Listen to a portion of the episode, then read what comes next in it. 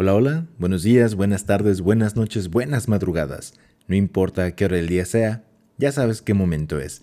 Ya sabes a dónde has llegado. Esto es Human Radio, compartiendo quejas un episodio a la vez. Yo soy Mondo Cabezo y con esto te doy la bienvenida a Human Radio número 151, temporada 6, episodio 4. Esta semana les hablaré de tamales, así es, del Día de la Candelaria, de música, cine, y no recuerdo qué otra cosa, así es que quédate para, para escuchar el final de este episodio. Ponte cómodo, ponte cómoda, porque esto te va a gustar. Muy bien, comencemos con cine. Recuerden que la semana pasada no, no me quedé a ver la película de Babylon porque no estaba en su idioma original. Bueno, pues ese, este fin de semana pasado la pude ver. ¿Y qué les puedo decir? A pesar de que para la crítica no ha sido muy bien recibida, en Francia, por ejemplo, fue muy bien recibida. En Estados Unidos no fue así. Em, se ha considerado, de hecho, hasta un fracaso en taquilla por el costo de la película y lo que ha recaudado hasta el momento. Pero tengo que decirles que si te gusta el cine y quieres sentir como te quieres sentir parte de él, para mí esta película es algo que tienes que ver. Para mí, y es una opinión ahora sí muy sesgada, creo. ¿qué, ¿Qué opinión no lo es, verdad?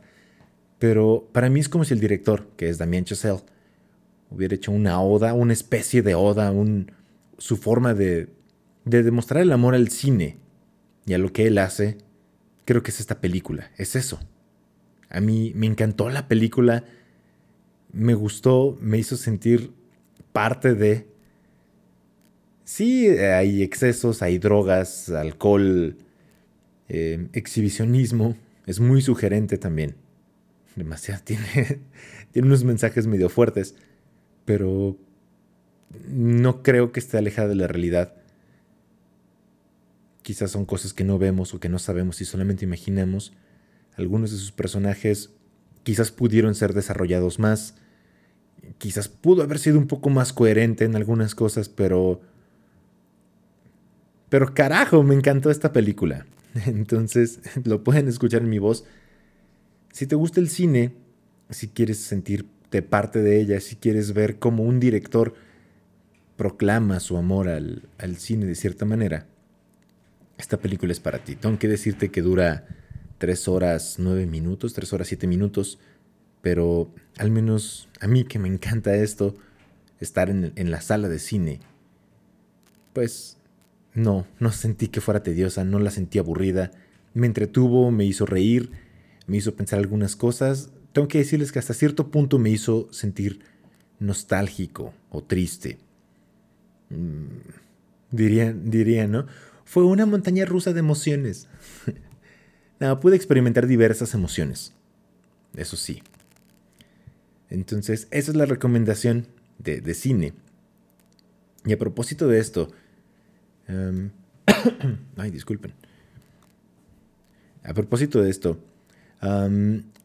tuve mala suerte, ¿no? Porque ya les platiqué que no la pude ver en su idioma original hasta después.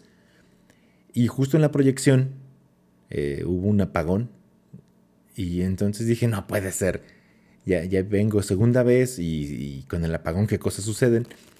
Y al final sí la, sí la, pude, la pude terminar de ver me perdí algunos minutos, pero recuerden que me había quedado unos minutos en la otra proyección, entonces básicamente no me perdí de nada de la película. No, eso. Y mm, como dato adicional, ahí viene la queja. Ahí viene la queja. Me trataron muy bien.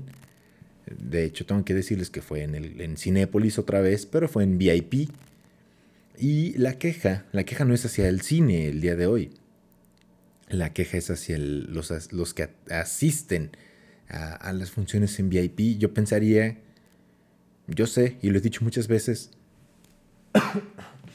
el, dinero no te da la, educación o el buen comportamiento. Y yo pensaría que pues quizás te encuentras con gente de... con mejores modales, ¿no? Pero no es así. En el momento del apagón comenzaron a chiflar. Em, alguien se acercó, el encargado, y nos dijo, mm, una disculpa, vamos a, reanudar la, función en, unos momentos y demás. les pedimos su cooperación, sean pacientes, etcétera, ya sabrán. Y no faltó. Para mí eso es naco. Eh, detesto a los nacos. Sí puedo ser naco yo, pero no todo el tiempo. y empieza, dame mi dinero. dije, ay, qué desagradable. Y el otro, el otro, no, sé, ni siquiera sé chiflar bien. Y el otro con silbidos. Lo que me dio gusto es que iban en pareja. No, no ellos dos. Cada uno de estos hombres, individuos, sujetos. Uy, qué desagradables. Iban en pareja y lo que me dio gusto es que sus parejas a cada uno le llamaron la atención. Iban separados, pero le dijo a alguien, ya. O sea, la novia, supongo, esposa, yo qué sé. La, la acompañante. El que dijo, dame mi dinero. Dijo, ya. Y dije, ah, bien. Y del otro, también así como, shh. Dije, qué pena, ¿no? Si, si yo fuera ellas, yo no andaría con un cabrón de eso. Yo lo hubiera dejado. Es como, ay, no, me, me, quedé gorda tu actitud, naca. ¿Ustedes qué habrían hecho, eh? En fin, esa es la queja, la recomendación. Y con esto cerramos esta parte del cine. Ahora continuemos con el Día de la Candelaria. Eso sí, estamos muy mexicanos hablando del Día de la Candelaria y demás. Pero no sé si les guste la música electrónica esta semana. De hecho, este fin de semana, este 27 de, enero de este 2023, y iba a estar, bueno, estará en México. En este momento ya es, sábado cuando estoy grabando, otra vez se me hizo tarde. Ya es sábado, las 2 de la mañana, 2 y media de la mañana. Y este productor alemán de música electrónica, dance, house music, DJ, Oliver Koletsky, estará o está en este momento, no sé si justo ahora, pero estuvo o está en Ciudad de México y por eso les traigo una canción que no es solamente de él, de hecho está acompañado de, de Jan Blankvist, otro de mis artistas favoritos, otro de mis productores favoritos. Así es que antes de entrarle a los tamales, los dejo con esta buena canción llamada The Devil in Me de Oliver Koletsky con Jan Blankvist. Disfrútala en Human Radio.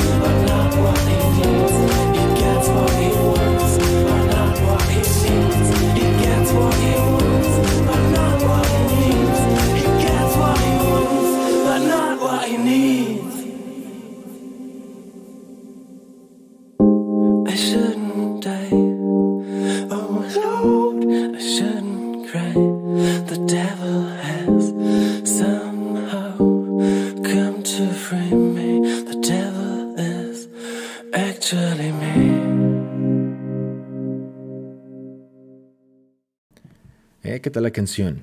Ahora, eso sí, muy, muy productores alemanes, muy, mucha música importada y todo, pero hablemos de el Día de la Candelaria, del 2 de febrero. ¿Por qué rayos se celebra el 2 de febrero? Pues porque básicamente era, era, ya no es así, era la purificación de la Virgen. Todo esto porque, bueno, pues se festeja el 2 de febrero, el Día de la Candelaria, porque deben de ser 40 días después de Navidad. Y esto es porque en un principio la Virgen tenía que presentarse en la iglesia y purificarse y dar gracias por el nacimiento del niño Dios. Entonces llevaba candelas a la iglesia para que fueran bendecidas. Esto era el festejo original. Porque la Virgen pues, decía, no me basta nada más el, el 12 de diciembre, pues también el 2 de febrero, ¿no? Pero bueno, esto es así. De acuerdo a Katia Perdigón, ya les platiqué, la Virgen era la protagonista. Pero, mm, bueno, esto, y de ahí viene la costumbre de llevar las velas que simbolizaban la luz que el niño Dios trajo a los corazones de la humanidad y al mundo. Ahora, también hubo, ah, se habla de un Simeón, de un anciano llamado Simeón, que era el encargado de traducir la Biblia del hebreo al griego, y mientras estaba en este trabajo dudó en traducir la palabra virgen tal cual. Él pensaba que lo correcto era poner mujer. Y de pronto, sopas, que le llega una revelación divina en la que se le indicaba que no debía cambiar el significado de la palabra virgen y también que no moriría hasta ver al niño Dios. Básicamente le dijeron, trabaja, haz, como lo, haz lo que te decimos, o lo que se te dice, porque de todos modos no te vas a morir aunque estés viejo, ¿no? Entonces dijo Simeón, ok, ok, pa. Y entonces comenzó a llevar Simeón candelas a la iglesia. Así que un día encontró a María con el pequeño Jesús en brazos y Simeón dijo, ya puedes dejar que muera en paz. Cerró los ojos y ¡pum! se murió. ¿no? Esto no lo inventé yo, así está, así está, aclaro. Y pues así. Ahora, la celebración que conocemos del Día de la Candelaria en México es una unión entre la cultura prehispánica, la católica y la judía, que ha sido modificada con el paso del tiempo. Mm. Ya les dije, en un principio se centraba en la purificación de la Virgen, pero a partir de la primera década del siglo XX la celebración del Niño Dios tomó muchísima fuerza, al igual que vestirlo de diferentes maneras. En un momento les hablaré de eso también. ¿Y esto cómo se dio? Bueno, para todo esto tenemos a Arturo Cardoso, que es sociólogo e historiador de la FESA Catlán. Y pues él dice que en, el, en la tradición judía tenemos el libro, del, el libro de Baikra. Aquí se indica que las mujeres a los 40 días de dar a luz tenían que ir a la iglesia para purificarse y dar gracias a Dios con una paloma, que tenía que ser una paloma totalmente blanca, inmaculada, perfecta, Nada de que le echaron cloralex, no, totalmente blanca, blanca, blanca, así que, simbolizara la, la, perfección y la pureza de Dios y del niño Dios, etc. Después esta paloma pues se transformó en una candela, no, no es un milagro, simplemente con el paso de los años, supongo que la gente dijo, ay, está muy canigo, está muy cabrón encontrar palomas, pues mejor llevamos una candela, ¿no? Y pues de ahí se transformó el, significado y por eso es el 2 de febrero como el Día de la Candelaria. Y se preguntarán, ¿qué onda con la parte prehispánica? Pues ahí les va, ahí les va, ¿sale? todo esto se junta porque los mexicas celebraban el principio de Atlacahualo, el inicio de la temporada de siembras. Y esta fiesta se llevaba a cabo, bueno, se tenía que llevar a bendecir el maíz luego, que luego se sembraría como tributo a los dioses Tlaloc y Chachitlicuetl, disculpen, con el fin de obtener buenas cosechas. Entonces, en la época del virreinato y con la evangelización los pueblos indígenas, de los pueblos indígenas, hubo un sincretismo. ¿Qué es sincretismo? Eh, la amalgama, la unión entre estas tradiciones. Y en México se volvió costumbre, en vez de bendecir el maíz, pues comer tamales, como si celebráramos a Tlaloc, ¿no? O a Chachitlicuetl. justo cuando se cumplen 40 días después del nacimiento del niño Dios. Son de esas coincidencias que dices, ah, no creo, ¿no? Pero según la historia y según esto que leí, se supone que así fue. Se supone que así fue. Y bueno, en un momento les hablo de, de por qué se viste a los niños dioses en, o al niño Dios, a los niños Dios en el Día de la Candelaria.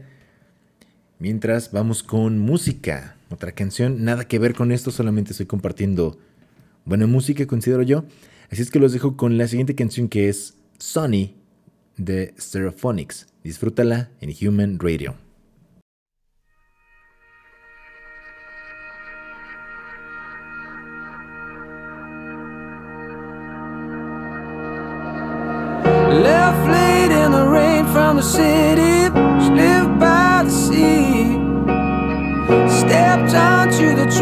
At the station to where we said we'd meet.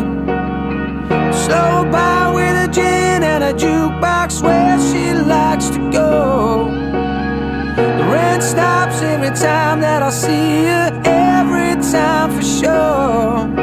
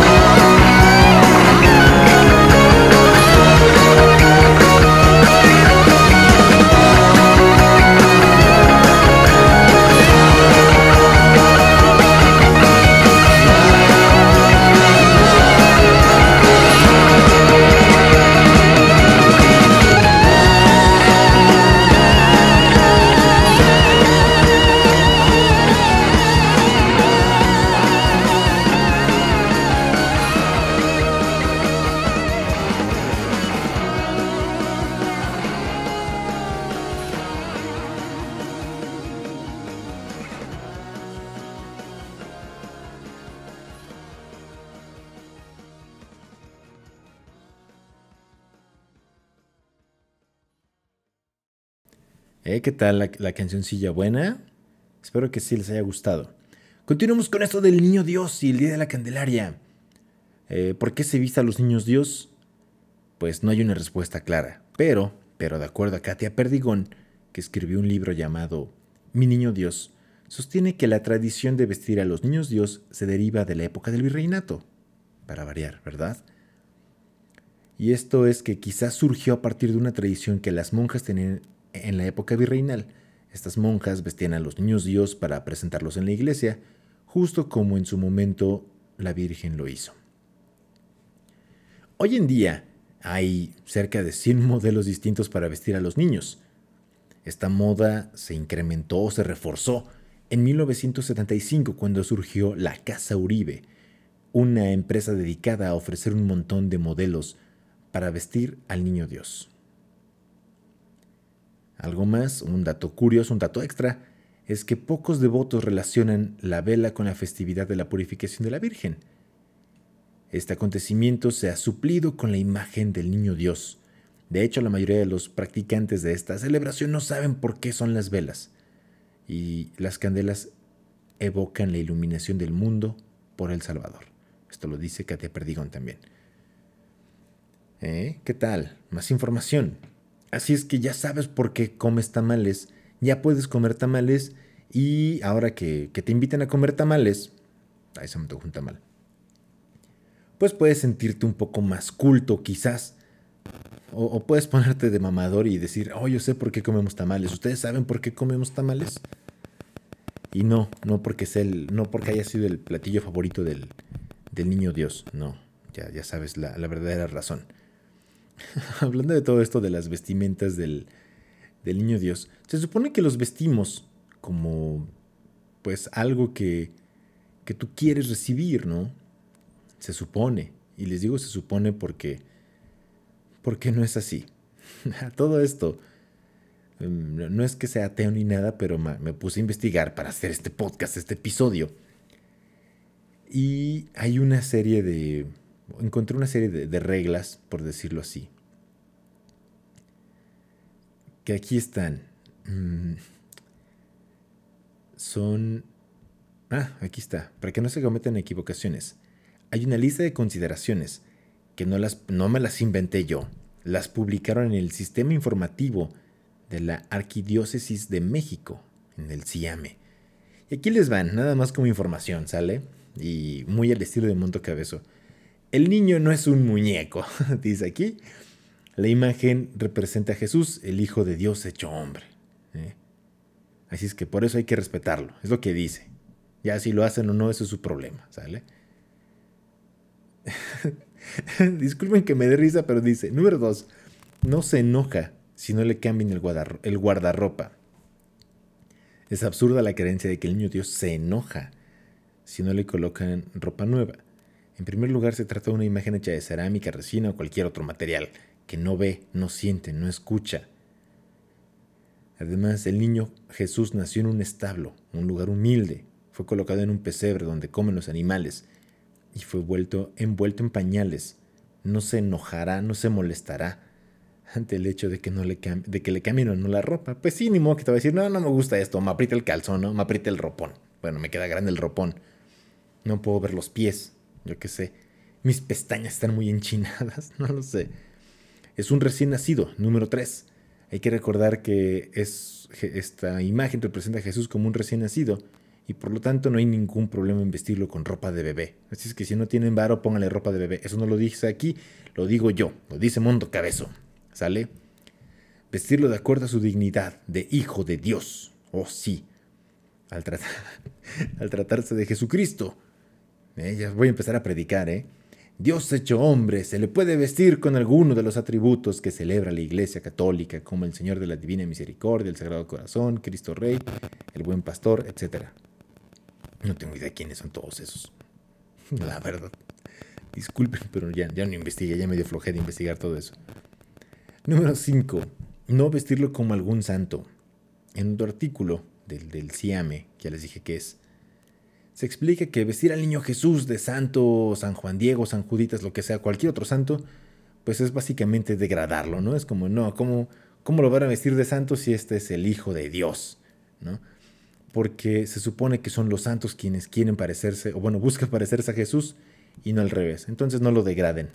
¿no? Jerarquías, sería una administración que hay que, hay que respetar las jerarquías, ¿no? como, ¿cómo voy a vestir como el chalán? Pues no. Número 6. No se debe usar esta tradición solo para ganar dinero. Mm, no, no se vayan por ahí con la finta de que les ofrecen novedades que pueden ser contrarias al respeto religioso, como las vestimentas de equipos de fútbol, charros o incluso la Santa Muerte. Es ahí donde, donde entra la, parte de la ropa, pero todavía me faltan dos puntos más y ya les digo. No convertirlo en amuleto es el número 7. Si no lo vayan a vestir con, no lo sé, con ajos alrededor o piel de víbora o yo qué sé cómo se hacen los amuletos. Me encontré un artículo de cómo se hacen los amuletos.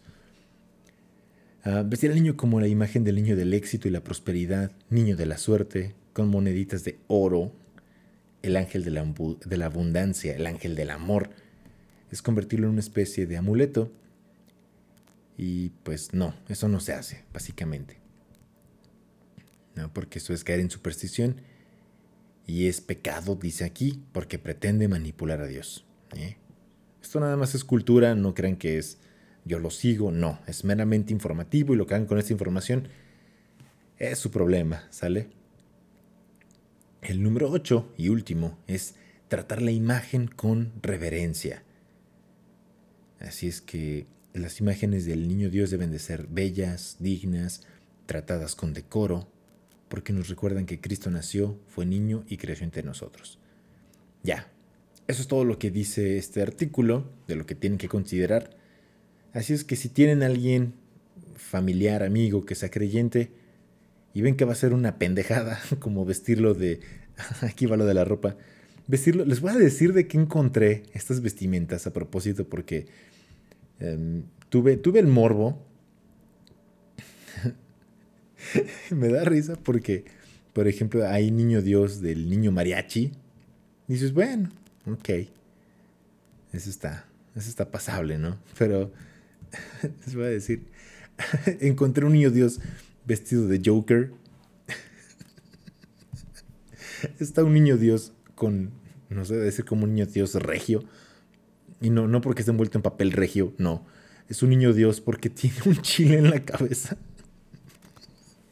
Y además está envuelto en carne, no, sé. El, niño de la carnita asada. Está un niño dios de Goku también. Entonces, hay un niño Freddy Mercury. Son cosas que no, no estoy inventando. Hay otro niño dios Superman. Hay un niño dios Cholo. O, o algo así, no, no sé. Les voy a compartir estas imágenes en mi, en, las redes que son arroba thradio25 para Facebook, Twitter, TikTok e Instagram. Y básicamente, ¿qué le, ¿qué le, puedes pedir al niño Dios? Si, si, lo vistes de cholo, se supone que tú le pides que te cuide todo este año con, con eso, ¿no? Dices, niño de la salud, ok, busco salud. Si lo vistes de Goku, ¿qué, qué quieres? ¿Que nunca se te acabe tu ki? ¿Mm? Que, no sientas el ki de tu ex o que tu ex no sienta tu ki, no, no lo sé. Si lo vistes del Joker, ¿por qué lo vistes del Joker? ¿No lo entenderíamos? ¿No? si lo vistes de Freddie Mercury, ¿para qué? Para que nunca te falte el EO. No, no. no sé. ¿Ustedes son, son, creyentes de esto o no? Digo, yo, yo no soy muy creyente, pero mi familia sí. Y pues trato de respetar. Trato, trato. Porque, pues ya me escucharon, me, cuesta un poco de trabajo, la verdad. Entonces, hay un niño Dios taquero, doctor COVID, niño doctor. Entonces, de hecho hay como un niño Dios hindú. ¿Qué, ¿Qué onda con eso?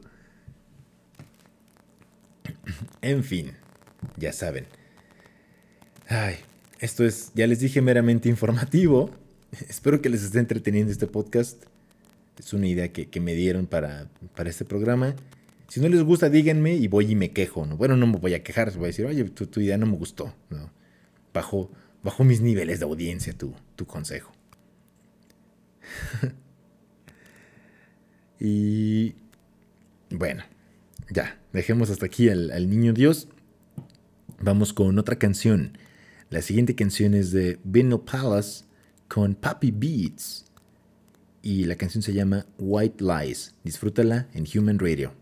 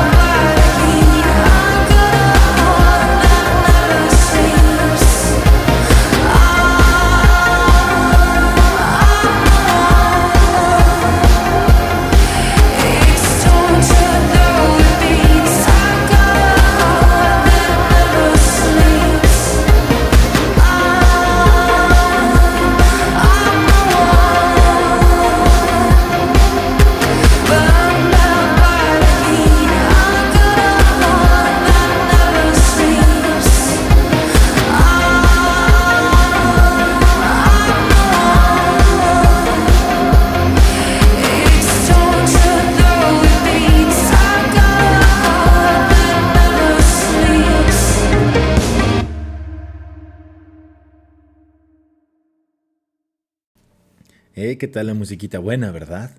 Tan buena como los tamales. Y ya que estamos en los tamales, hablemos un poco de la etimología de tamal. La palabra tamal deriva del náhuatl tamaji o tamali con doble L, pan envuelto. Hay gran variedad en la preparación de tamales. Puede ser, no es albur, pero según la región, puede ser tamal del centro envuelto en hojas de maíz, tamal oaxaqueño envuelto en hojas de plátano, uchepos envueltos en hoja de maíz pero dulces, preparados en los estados norteños. Los tamales poblanos son de la variedad central, pero se preparan con mole de diferentes gustos. De hecho, creo que estos ya los conocemos, ¿no? Hay mole verde, mole rojo también. Ah, también tenemos la expresión de hacer de chivo los tamales, que significa ser infieles en el matrimonio, sea hombre, sea mujer, lo que sea. No entiendo por qué, por qué hacer de chivo los tamales. ¿Saben feos? ¿Son más baratos? ¿Son más difíciles? No lo sé. ¿no? oriéntenme, porfa. también está ni para tamal ni para chivo, no sé. Ah, dice que la ah, ya entendí. Los los tamales no se preparan jamás con carne de caprinos. No sé por qué. Es curiosidad del lenguaje. Otra acepción que tenemos en México de tamal es el trasero. O, o dicho más hermosamente, culo. ¿no? Trasero, porque luego se escucha como. Cuando decimos trasero, se escucha como, como película, ¿no? Película doblada al español. Oh, que me ha dado una patada en el trasero. Oh, me duele el trasero, ¿no? O mira que el trasero tan grande que tiene, ¿eh? Y pues no, es mejor como, como en México, ¿no? Culo, ¿no? Entonces tamal es trasero culo. Así es que dices, mira qué tamalote, ¿no? Ya sabrás qué tamal. Mm. O también tenemos la, la expresión de el que obra mal se le pudre el tamal. Por no decir, pues culo, ¿no? Se escucha, se escucha feo. Y, y aparte no rima. No rima. El que obra mal se le pudre el tamal. Y pues nadie quiere tamal podrido. ¿No? Así es que son, son datos sobre el tamal. Y díganme, díganme, em, ¿cuál es su tamal favorito? ¿Qué, ¿Qué, tamal les gusta más? Por ejemplo, a mí me gustan de, todos, la verdad es que sí. El de dulce no me gusta mucho comer tamales de dulce, pero ya también luego hacen cada pendejada, ¿verdad? Aunque hay un tamal que me gusta mucho aquí en, aquí donde vivo, lo, preparan, que es tamal de, de gansito. Pues la masa dulce y básicamente le ponen unos pedazos de gansito. No sé si el gansito sea bueno, o sea, de esos gansitos fríos, o sea, de ese pan que ya está a punto de caducar o caduco. Y pues lo ponen en el tamal, pero sabe bien bueno, sabe muy rico eso. La verdad es que sí me gusta. Y el tamal, mi tamal favorito así por excelencia, el, el top, en el top número uno el tamal supremo para Mundo Cabezo es el tamal de rajas. Ese tamal de rajas con, su jitomatito, su cebolla, su quesito. Uy, qué rico, tamal de rajas. Ya después de ahí, pues los verdes de, carne de puerco, que saben bien buenos también. Que también qué pedo con esos pinches tamales que le ponen la pieza completa. Me parecen grotescos, ¿no? Me parecen como como pues, no, no tienes para comer que toma una pinche pieza en tu tamal, ¿no? Y otro tamal que me causa conflicto, un tamal que me causa conflicto. Y no, no es el que le hace, no, ese tamal no. El tamal que me causa conflicto es el tamal de lote. Digo, sí existen, ¿no? Es, evidente que existen porque no, no lo inventé. Me causa conflicto porque para mí es como el conception, ¿no? El myception, digo, depende. Eh, chiste. Ay, qué chiste. ¿Por qué, ¿Por qué Conception? El, tamal está hecho de maíz, ¿no? De masa de maíz. Y entonces lo hacen de, de maíz, o sea, con sabor a elote. Es como, ¿ah? ¿cómo es eso posible? Bueno, y además está envuelto en hoja de, pues, de donde sale el maíz. Por eso es Conception. Así como en Inception, Conception, ya saben. me parece como excesivo, me parece excesivo comer, así como dicen, ay, las guajolotas, es masa con más masa. Pues también el pinche tamal de elote, ¿no? O sea, es, es el grano de elote con el elote envuelto en la hoja del elote. ¿A qué te sabrá? ¿A elote? ¿Elote por tres? ¿Tres veces más rico? ¿Tres veces más, más maíz de lo normal? No sé. ¿no?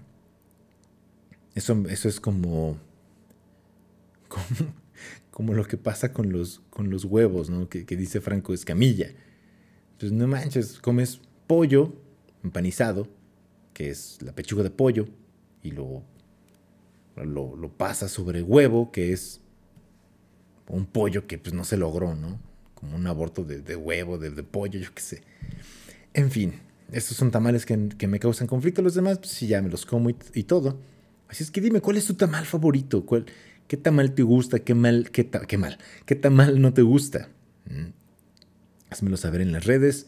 Mándame una nota de voz. Ya te dije en el, en el enlace del episodio, en la parte de abajo, aparece un enlace. Le das ahí y puedes mandarme una nota de voz para que yo también te escuche. No nada más me escuches tú a mí, yo también quiero escucharte. ¿Sale?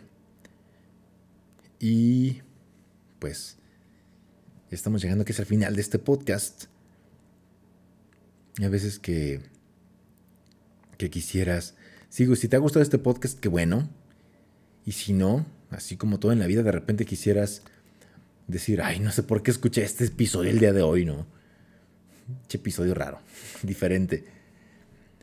Y así como todo en la vida, hay veces que, que quisieras borrar y volver a comenzar. No se puede.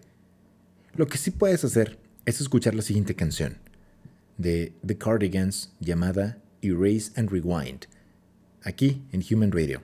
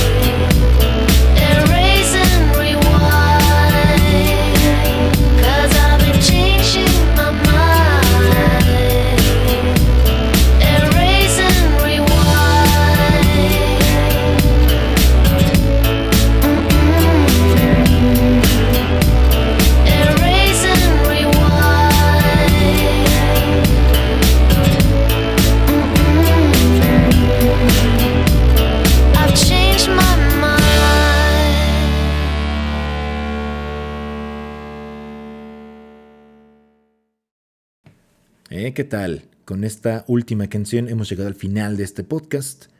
Espero que la selección musical haya sido de tu agrado, al igual que este podcast, informativo y diferente, creo yo.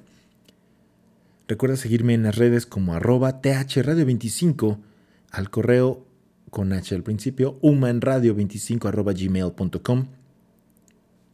Y suscríbete al podcast. Si no te gustó la música, pues, ¿qué esperas para contribuir con tu música en la playlist que está disponible en Spotify llamada Mundo Cabezo y tú? Que también compartiré el enlace en las redes. ¿Sale?